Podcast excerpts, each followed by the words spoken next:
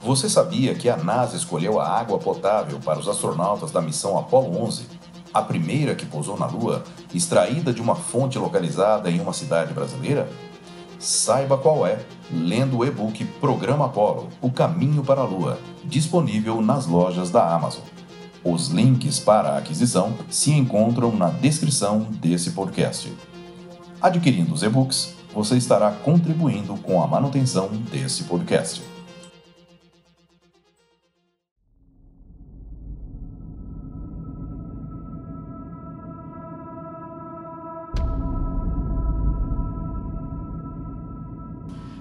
filho de um casal de nobres dinamarqueses, passou de um ilustre desconhecido ao mais discutido dos astrônomos de sua época, com descobertas que mudaram os rumos da astronomia, dando origem à cosmologia moderna. Ele foi Tycho Brahe. Olá, eu sou Floresberto, apresentador do podcast Astronomia e Astronáutica, e vou levar você nessa viagem.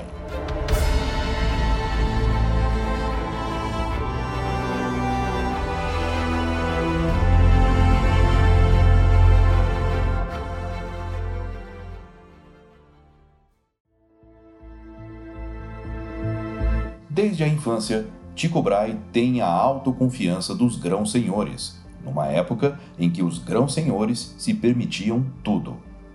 Apesar de ter nascido de uma família nobre, seu tio, Jorgen, era quem realmente tinha mais prestígio por chegar a almirante na armada dinamarquesa.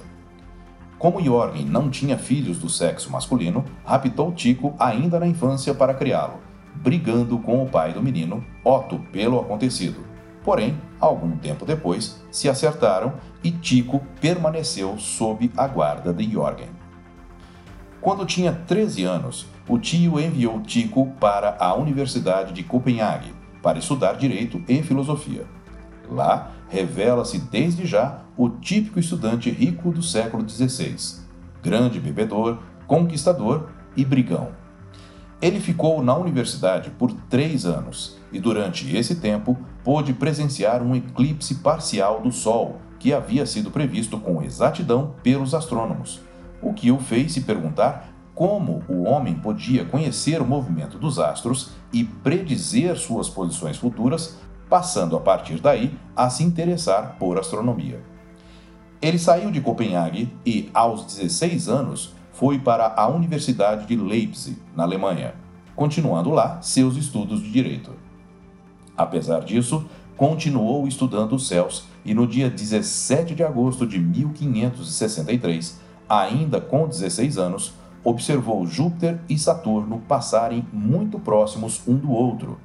E lendo as melhores tabelas astronômicas existentes na época, constatou uma enorme diferença entre o instante do acontecimento e o instante previsto. Com isso, Tycho decidiu construir novas tabelas das posições dos astros com uma precisão até então nunca alcançada. Foi nessa época que seu tio morreu de forma gloriosa, se atirando ao mar para salvar a vida do rei Frederico II da Dinamarca. Além da herança deixada pelo tio, Tico ganhou também a gratidão do rei pelo que fez seu tio. De Leipzig, ele foi para Augsburg e ali começou a se dedicar integralmente à astronomia. De Augsburg, foi estudar na Universidade de Wittenberg, onde assistia a aulas de astronomia. Quando a peste negra assolou Wittenberg, Tycho foi para a Universidade de Rostock. Lá, aos 19 anos, considerou-se insultado por um colega que disse ser melhor matemático que ele. Algumas horas após o incidente, à meia-noite, arrasta-o para uma casa vazia, onde o desafiou para um duelo no escuro acaba perdendo um bom pedaço do nariz, o que o fará usar, até o fim de sua vida, um nariz artificial feito de ouro e prata. Devido a esse acontecimento, foi expulso de Rostock. Depois de uma passagem pela Suíça, voltou para a Dinamarca em 1570, aos 26 anos, morando com um tio por parte de mãe, que era o único na família que apoiava seus estudos astronômicos. A família não o apoiava, pois nessa época não era digno de um gentil homem tendo à disposição os mais altos cargos, dedicar-se a estudos científicos. Apesar disso, Tycho continua firme e começa a construir instrumentos de uma potência e precisão nunca vistos, principalmente um quadrante de 12 metros e meio de diâmetro.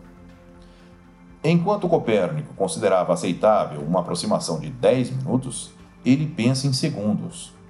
A família não vê outro jeito senão ceder ante uma paixão devoradora.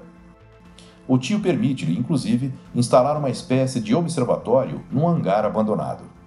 Nesse local, Tico descobre uma nova estrela, que será tratada no próximo episódio.